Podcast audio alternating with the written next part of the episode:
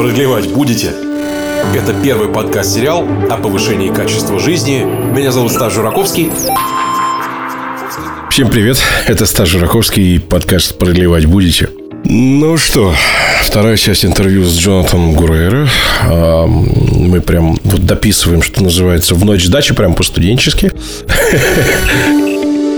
Дневник. Вес. 158,9 килограмма. Окружность талии. 133 сантиметра. Среднее время сна. 6 часов 28 минут. Вторая часть интервью очень такая симптоматичная, интересная. Есть несколько очень важных инсайтов, очень важных мыслей, и я очень рад, что это интервью удалось, потому как я, опять же, может, повторюсь со своим первым вступлением немножко, но как же все-таки он кайфует от того, что вот Джонатан, от того, что он делает. Это очень здорово. Он очень любит этот вид спорта. Да, я не встречал профессионального спортсмена, который бы говорил, нет, я не тем занимаюсь по жизни, все ужасно и так далее. Может, мне так просто везло, да, на интервью. Но в целом несколько очень важных инсайтов, очень важных вот с точки зрения на подумать, я получил. Я думаю, что вы получите как раз послушать это внимательно интервью. Почему? ну, потому что, во-первых, мы еще проговорили про физиологические и физические аспекты подготовки, про то, как вообще э, важно быть в балансе, про то, как важны соревнования и соревновательный элемент. Это отдельно очень важная история, потому что даже в любительском спорте соревнования – это настолько важная часть, что спорта без соревнований на самом деле нет. Вот ОФП, физическая культура – это, конечно, все круто, но спорт – это в разы, на мой взгляд, круче. Об особенностях э, танцев на льду, да, о том, как в общем можно не повторять ошибок. И я с удивлением узнал, что 15-летние в этом виде спорта довольно опытные уже ребята. Сравните с 15-летними футболистами, между прочим, которые в 15 в целом настолько неопытные, насколько это вообще возможно. А в фигурном катании, например, ты уже взрослый, сложившийся профессионал. Ну, по крайней мере, вот уже на это претендуешь. А на полном серьезе, да, то есть есть правда важные вещи. Сам просто я, конечно, довольно быстро закончил, у меня все на юниорском футболе закончилось, но как же хорошо, когда получается, когда выходит, да, когда ты вот борешься, когда у тебя призовые места, когда здорово, когда вот уже ты в такой конкуренции выдерживаешь. На мой взгляд, это круто. На мой взгляд, это классно, и я получил удовольствие от интервью с Джонатаном Гурейро. Лайфхаки выпуска. Первое. Главное верить в ту подготовку, которая у тебя была. Быть в моменте. Когда мы на льду, я понимаю, что я не должен рвать рубашку на себе сейчас. Мне нужно сделать то, что я умею. Второе. Все можно всегда улучшить. Мы к этому стремимся. Третье. То, что происходит вне пространства льда 60 на 30, меня не касается. Я могу делать только это и по возможности помогать партнерше, если вдруг она нервничает. Четвертое. Когда помогаешь партнеру, ты часто перестаешь думать о своих проблемах. Это помогает. Пятое. У меня есть друзья в разных видах спорта, в том числе и в хоккее. Мы спорили по поводу сложности, что, конечно, очень сложно играть 90 минут, но с другой стороны у вас нет давления, кроме когда булиты. Но сейчас не получилось забить, ударить. В разных видах спорта по-разному, но есть же еще минута. Кто-то другой может подхватить, или у тебя возможность будет что-то по-другому сделать. А у нас есть 4 минуты, где каждый шаг идет, он должен быть точный. Ты не можешь переделать что-то в танцах. Ты выходишь, и ты это делаешь. И цепочка должна пойти абсолютно идеально. Давайте и вы все-таки это сделаете, но получите удовольствие. Правда, послушайте. Фоном, не фоном. Главное, чтобы вот те инсайты, которые открываются, вы интонационно их уловили у меня и у Джонатана, и нечто для себя полезное вынесли. Я думаю, что так и будет. Погнали к интервью. Продлевать будете? Подкаст выходит при поддержке компании Magenetics. Скажи, а над какими показателями ты работаешь и как за ними следишь? То есть у тебя же стоят какие-то задачи, да? А как это происходит? Ты, например, понимаешь, что тебе нужно выполнить какой-то элемент, либо что вы отрабатываете его на тренировках. Как это происходит? в нашем виде спорта есть у нас, э, то есть, опять же, от разных э, этапов подготовки, то есть когда уже турнир идет, да, то есть у нас уже программа накатана, то есть одна идет 2.50, а, вторая идет 4 а, минуты, и мы как бы их э, уже к тому времени накатали, мы их, ну, по сути, усиливаем. То есть где-то там что-то дочищаем, какие-то нюансы. А, там скорость вращения убыстряем, да, там скольжение мягче делаем. То есть снова это уже такая шлифовка идет. А до того, то есть мы понимаем, что такое очень хорошо. То есть мы это видим, мы знаем, как то все можно сделать лучше, да. То есть, наверное, это вот так, я не знаю, правильно ли я ответил на вопрос, но mm-hmm. нет таких вот как, то есть все можно всегда улучшить, и мы к этому стремимся. А, конечно, когда мы ставим программу, мы ищем удобные там э, решения задач, да, там будет технических или э, творческих, то есть это надо создать идеальную программу, и мы над этим работаем. Но просто, естественно, наступает момент, когда ты начинаешь готовиться к турнирам, что уже как бы программа есть, и ты ее катаешь, ты уже стараешься ничего не менять по возможности, а вот по началу сезона есть, да, два, два, два может, три месяца на вот такие вот вариации. Угу. А как ты концентрируешься и как справляешься с давлением? Ну, понятное дело, что вот чемпионат мира как таковой тебе же надо прямо сейчас вот показать. Потому что вот у меня есть, например, в любительском футболе ребята, которые на тренировках просто феерят, класс, супер, прекрасно. А как выходим на игру, им тяжеловато. А, есть такое, да, у нас это феномен э, королей тренировок. А, то есть есть такое. А, мы, кстати, недавно у меня есть э, друзья ну, в разных видах спорта, в том числе и в хоккее, и мы спорили по поводу сложности, что, конечно, очень сложно там, да, 90 минут играть, и все контролировать, постоянно быть. Я говорю, ну, с другой стороны-то у вас нет давления, кроме, ну, как бы, когда булиты, условно, да, это все условно, каждый вид спорта по-своему сложный, везде есть свои нюансы, но вот сейчас не получилось забить, да, там, ну, как бы ударить, там, не знаю, в разных видах спорта по-разному. Но есть же еще минута. Кто-то другой может подхватить, или у тебя возможность будет что-то по-другому сделать. А у нас есть 4 минуты, где каждый шаг идет, вот он должен быть точный и ты не можешь переделать что-то в танцах. То есть вот ты выходишь, и ты это делаешь, и все должно, вот э, цепочка должна пойти вот абсолютно идеально. И любой сбой, ты все, ты потерял там баллы, все это закончено. Ну, как бы на какой-то момент это упущено. Других видов спорта по-разному, но то есть это сложно сравнивать, но на тренировках, да, у нас у нас много таких вот, возвращаясь к вопросу, uh-huh. людей, которые выходят а, на старт, особенно на тренировочные старты, они просто порхают, а потом все, старт начинается, ноги э, каменеют, никто никуда не едет, люди срывают элементы, и происходит непонятно что. Вот, то есть такие, действительно, причем так, таких много спортсменов, такое бывает, с этим работают, есть для этого специально обученные люди, то есть э, есть и коучи, и психологи, а, с которыми как бы многие обращаются и стараются работать.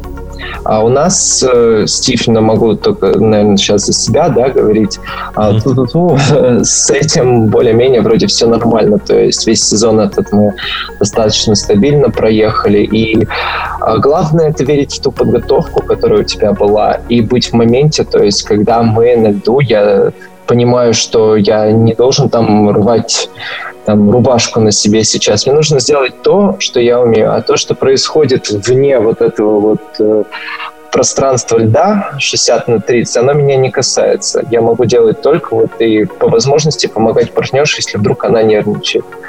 И, может быть, в этом э, есть некое спасение, что иногда, когда ты думаешь э, помогать второму человеку, ты не сам так переживаешь за себя, то есть, может быть, в этом что-то есть. Ну да, наверняка. Первый подкаст-сериал о повышении качества жизни продлевать будете? Скажи, пожалуйста, если мы говорим про тренерскую работу, а ты думал когда-нибудь, что ты станешь тренером? Вот прям вот именно тренерская работа. Да, был, был у меня такой период. У меня мама тренер, у нее своя группа на «Синей птице», она национальный тренер, они вместе с папой тренируют детей. А, я даже, ну, не какое-то время, практически ежегодно ставлю произвольные программы многим из ребят. Uh-huh. И некоторые даже там на финале Гран-при выступали, чемпионате страны, поэтому достойные, хорошие как бы, дети мама выращивает.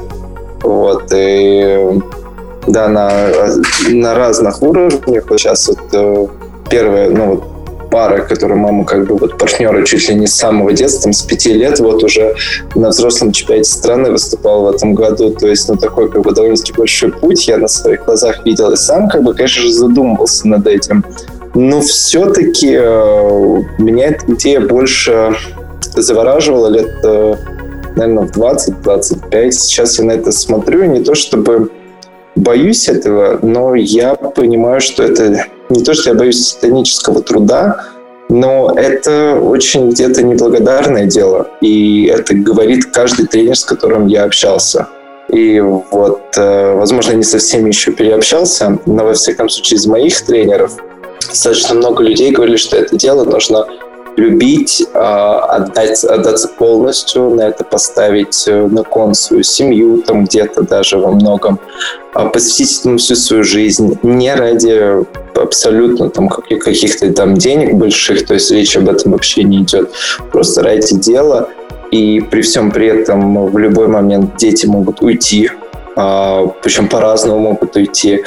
И это нужен определенный склад характера и образ жизни, вот такое как бы. То есть у меня, у родителей, да, они отдаются полностью своему делу, но у них такая возможность есть. То есть как бы я тренируюсь, они это любят, то есть как достаточно, ну, как в свое время я из неплохой семьи, то есть это, ну, как бы не зарабатываются деньги за счет тренерства, как бы детей, то есть это вот как бы как вот хобби, это очень это отдушина, мама хочет передать свои знания, у них очень много, замечательно каталась, то есть тут немножко про другое, я не уверен, что я бы смог это делать честно, опять же, может, в этом нужно как бы окунуться и понять, что это твое признание.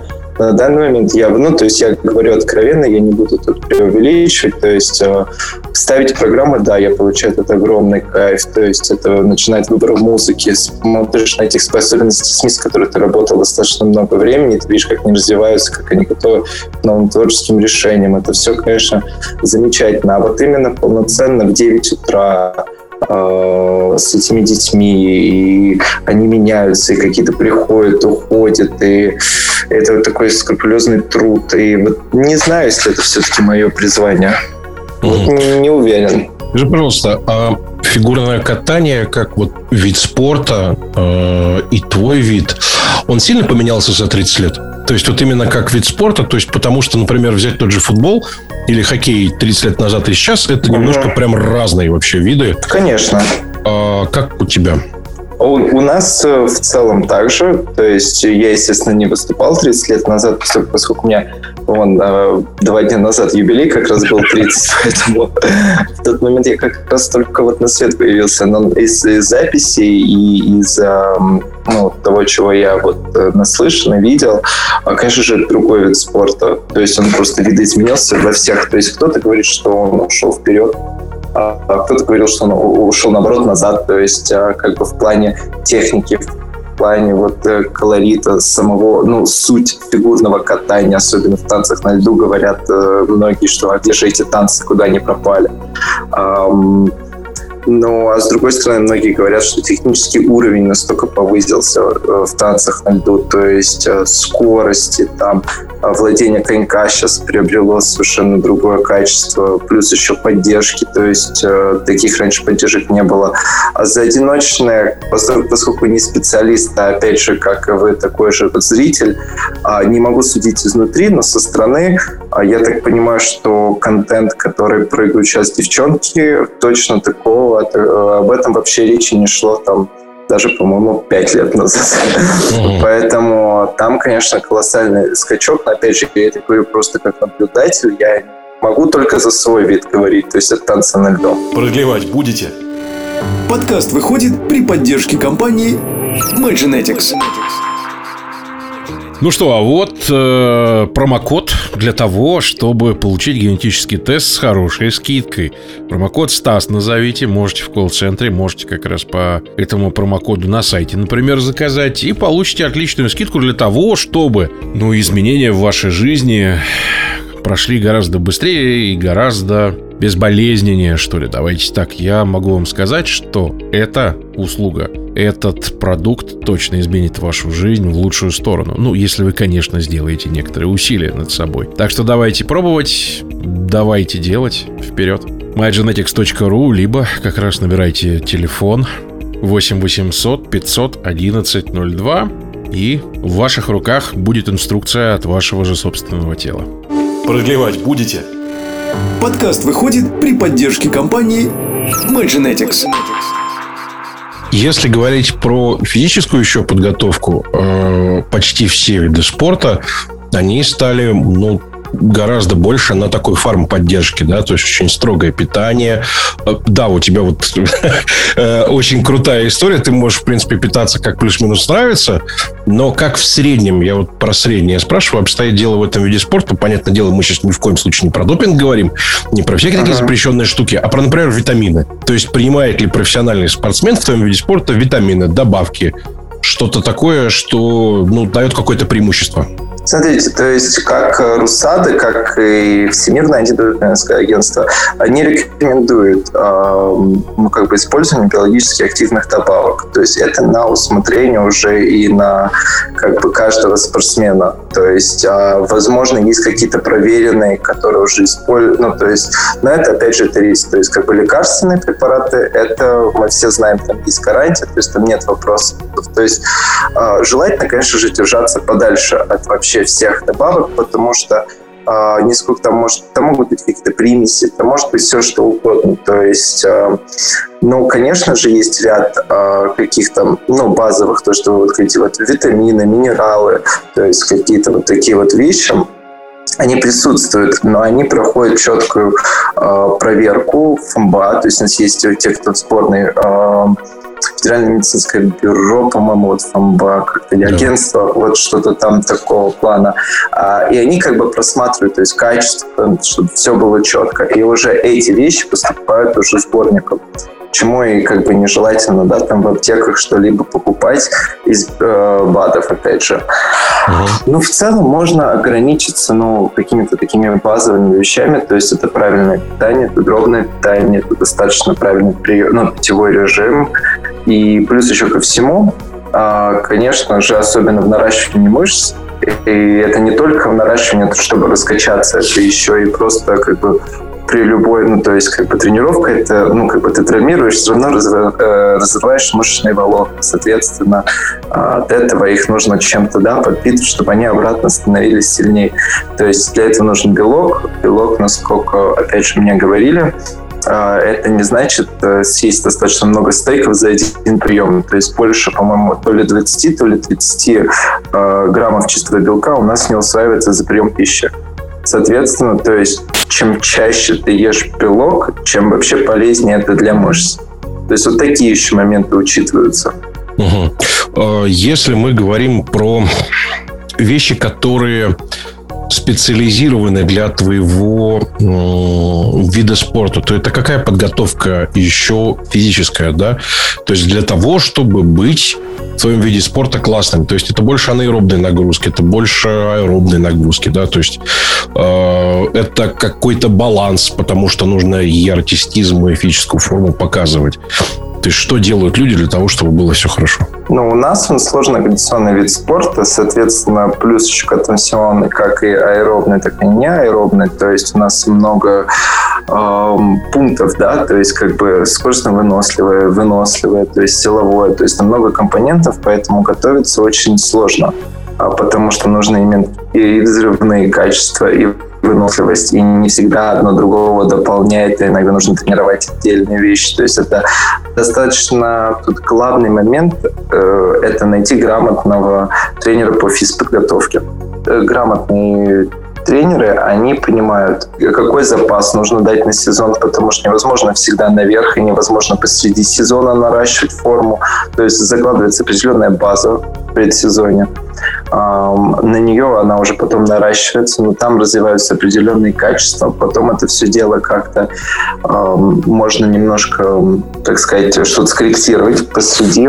Но все это делает грамотный вот абсолютно тренер по ФП, а И в идеальном мире это когда еще и они на одной волне с тренерским составом, то тогда вообще э, можно сделать большие результаты. Первый подкаст-сериал о повышении качества жизни. Продлевать будете? А скажи, пожалуйста, чтобы ну, побеждать, э, ага. есть какие, какой-то набор качеств физиологических, да, таких и ментальных, чтобы вот сразу понятно, вот это потенциальный чемпион. Ну, координация, выносливость, может быть, что-то еще мы забываем, условно, для того, чтобы быть в этом виде спорта крутым. А, стрессоустойчивость. Mm, да. Она все-таки применима как и в стартах, так и в тренировках, потому что стрессоустойчивость – это такая важная вещь, она не только важна именно в моменте, она, конечно, вообще, ну, это очень важно, конечно, чтобы на старте, и, возможно, и главное, да, конечно, чтобы человек на старте мог выдать свой максимум. И это не только физиология, это еще и, как бы, естественно, встреч, э, умение совладать с собой в нужный момент. Но если не иметь достаточно стрессоустойчивость в подготовке к турниру, то, естественно, базу, которую ты заложила, даже если ты идеально выступишь, но, получается, ты плохо готовился, то тут тоже как бы, да, такой спорный момент. Поэтому тут голова. Вообще достаточно много тренеров мы говорили одну и ту же вещь, что главное а, Правда, она не мышца, конечно, но главная мышца – это как бы мозг у спортсмена. То есть вот, вот это главное, то, что должно быть у спортсмена. То есть не ноги, не владение телом, а именно мозги. То есть если... Потому что можно, можно например, э, это, опять же, это и э, в нарабатывании элементов, каких-то навыках, это тоже важно. Если ты можешь уловить суть того, чего тренер от тебя хочет, и сделать это с первого раза, то тебе не надо это делать 20 раз соответственно, ты меньше будешь уставать, тело будет быстрее восстанавливаться, но и меньше э, травматизации и всего прочего. Скажи, а вот э, ты соревнуешься сам с собой или у тебя вот ну, конкуренция в твоей паре с э, людьми, которые ну, вот рядом, да? Вот ты входишь в топ-10, да? А сейчас в мире, да, вот на чемпионате uh-huh. мира, если я ничего не путаю. Нет, нет, абсолютно. Вот а, ты соревнуешься вместе с парой, вот вы становитесь лучше и ориентируетесь только на себя, или смотрите вокруг и, например, о, там, китайцы, например, да, условно, или о, например, там, французы, или... Ну, вот я условно сейчас говорю, да, просто да, ну, да, что да. подстегивает тебя сильнее? Знаете, это такой момент, это очень философская тема, то есть многие э, любят э, такую демагогию меня долго разводить, что вот мы смотрим только на себя, мы в моменте, или наоборот, там вот нас соперники подстегивают. Мне кажется, это все зависит от ситуации. А, ну, как правило, во всяком случае, могу отвечать только за себя и, в частности, за нашу пару, за Тиффани. То есть эм, в моменте, конечно же, ты сам собой. Угу. То есть э, ты ориентируешься вот на эти там 4 минуты, когда ты катаешься, сделать четко то, что ты умеешь, ни больше, ни меньше. Не надо э, прыгнуть выше головы, но не надо э, зажиматься. Нужно сделать то, что ты можешь. Где-то, да, ты понимаешь, что адреналин может дать тебе плюс сколько-то процентов. Но также, если неправильно им воспользоваться, он может также и минус дать. Поэтому нужно вот эту вот тонкую грань соблюсти во время турнира. Но конечно же, все, что не касается этих четырех минут, то есть, конечно же, где-то даже тренировка стартовая, ты все равно смотришь, как всегда, там может от тебя, а, конечно же, ну, когда ты смотришь выступления других от турнира к турниру, там, конечно, от этого идет а, мотивация, поэтому мне сложно, опять же, может быть, такие спортсмены есть, возможно, стоит этому, на это тоже обратить внимание. Но мне сложно представить мир, в, э, в котором э, спортсмены сами катают свои программы и не обращают внимания на то, как вокруг люди развиваются или не развиваются, или в каком вообще направлении движется спорт. Это же наша профессия, как минимум. А это должно быть просто интересно посмотреть вообще, вот, э, что делают соперники. Может, у них что-то можно посмотреть, может, они в чем-то добавили, и ты можешь в чем-то добавить. Это же тоже все про развитие. Я не вижу в этом что-то плохого. Но это, возможно, плохо, естественно, если в моменте, когда вот ты выходишь на лед, ты не думаешь, э, как бы самому сделать свое дело, ты думаешь, как кого-то бы обыграть или не про вот это вот, где, ну, по мне начинается путаница. Первый подкаст-сериал о повышении качества жизни. Продлевать будете? А кто крутые конкуренты, если брать по национальным, по каким-то вот другим вещам, например? А кто тебе нравится? С кем соревноваться круто? Слушайте, ну, мне в целом вообще сейчас будет очень, да, такой политкорректный ответ, да, мне нравятся все, но это, естественно, не так. Вот. Я думаю, что достаточно много сильных пар. А, наверное, есть сверхдержавы в фигурном катании. Это все-таки Америка, Канада, Китай, Франция, Япония. А, то есть Канада, я говорил, да, и да. вот. А, то есть это вот как раз и те, где есть гран-при. А, но опять же, есть а, еще, опять же, везде, как э, во всех дисциплинах, то есть где-то из Италии есть хорошие спортсмены, где-то из Германии есть хорошие спортсмены. А, потом иногда вообще бывает, ну, то есть из Кореи олимпийские чемпионы бывают. То есть везде есть э, ну, какие-то чемпионы, действительно талантливые люди, но есть все-таки вот такие вот главные. То есть если даже, опять же, возвращаясь к своему виду спорта, да, то есть э, десятка наша танцевальная, она включает в себе три русские пары, э, три американские пары, э, две канадские пары, одну итальянскую пару, если я не, осыпа, э, не ошибаюсь. И кто у нас еще замыкает это все дело? Возможно, я кого-то пропустил, но они меня простят. Вот, ну, думаю, то, ну, то есть это как в футболе. Слабых сборных не осталось, что называется. Тут у тебя тоже, да? То есть слабых соперников просто нет. Ну да, в целом, то есть э, я, видите, вам назвал больше не самих соперников, а стран. То есть вот видно, где, внутри которых стран идет конкуренция, и эти страны между собой конкурируют. То есть, например, опять же, я считаю, что это великолепный успех а не только вот э, Косолапов и Синицына, которые выиграли чемпионат мира, блестяще выступили, абсолютно заслуженно, по моему мнению, они были mm-hmm. потрясающие. Но я считаю, что во многом это еще и замечательный успех вообще для российской сборной. То есть, как и, опять же, в танцах, у нас три пары вообще в десятке мировой Um, у нас в девочках, да, то есть пьедестал. То есть мальчики тоже три квоты получили оба в десятке. Um, пары, да, там, uh, если я не ошибаюсь, первое, второе, четвертое. Или первое, третье, четвертое, точно не помню. Возможно, убьют, но суть в том, что в четверке э, три пары, и это тоже великолепный успех.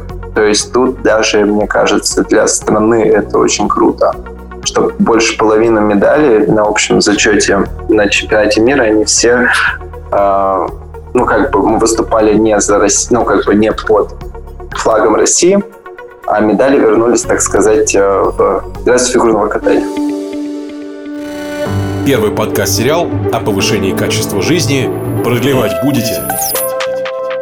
Я, если, опять же, тоже ничего не путаю, 30 лет для современного спорта – это прям ну, расцвет. Да? То есть, если раньше, лет там 40 назад, условно, футболисты, например, заканчивали просто под тридцатку, да, то сейчас ага. как бы Криштиану Роналду весело гоняет в 36 и как бы на топовой своей форме. А, тут два момента. Момент первый, вопрос такой до скольки в среднем вообще пары выступают. То есть это, ну, я понимаю, что очень физиолог... физически затратный вид спорта, да, с одной стороны.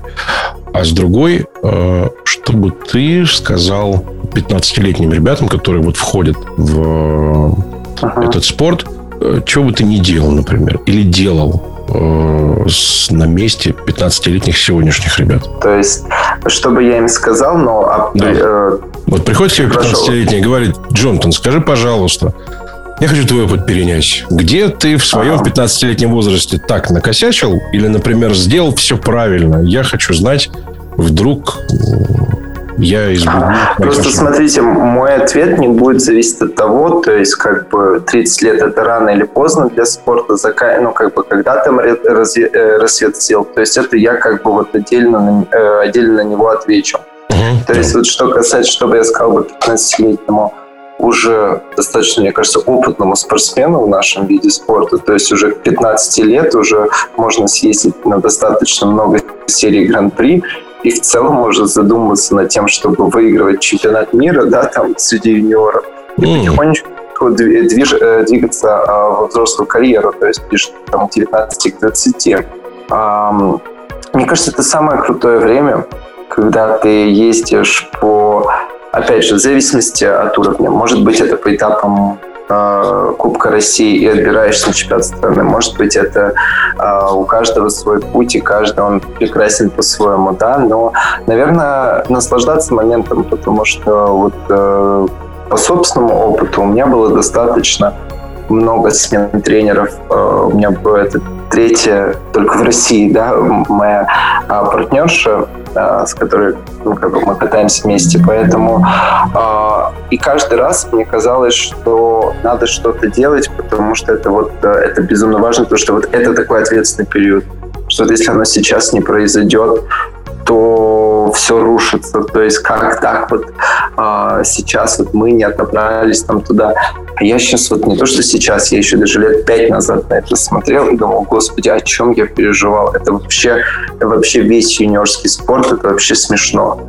Ну, то есть это вообще все, там, ты выходишь в взрослый, это вообще другая совершенно история. Поэтому в юниорах нужно а, разрешать себе пробовать себя на льду, то есть пробовать э, максимально выступать, э, пробовать не нервничать, ну, как бы вообще вот полностью, да, раскрываться в этом моменте, позволять себе какие-то даже возможные ошибки, понимать, где эти границы, потому что уже в мастерах поздно это делать. Э, и э, то, что кажется там в лет 15 так ответственно и так важно, нет, вообще ни разу. Это такой путь, который нужно пройти, то есть такое как бы боевое крещение.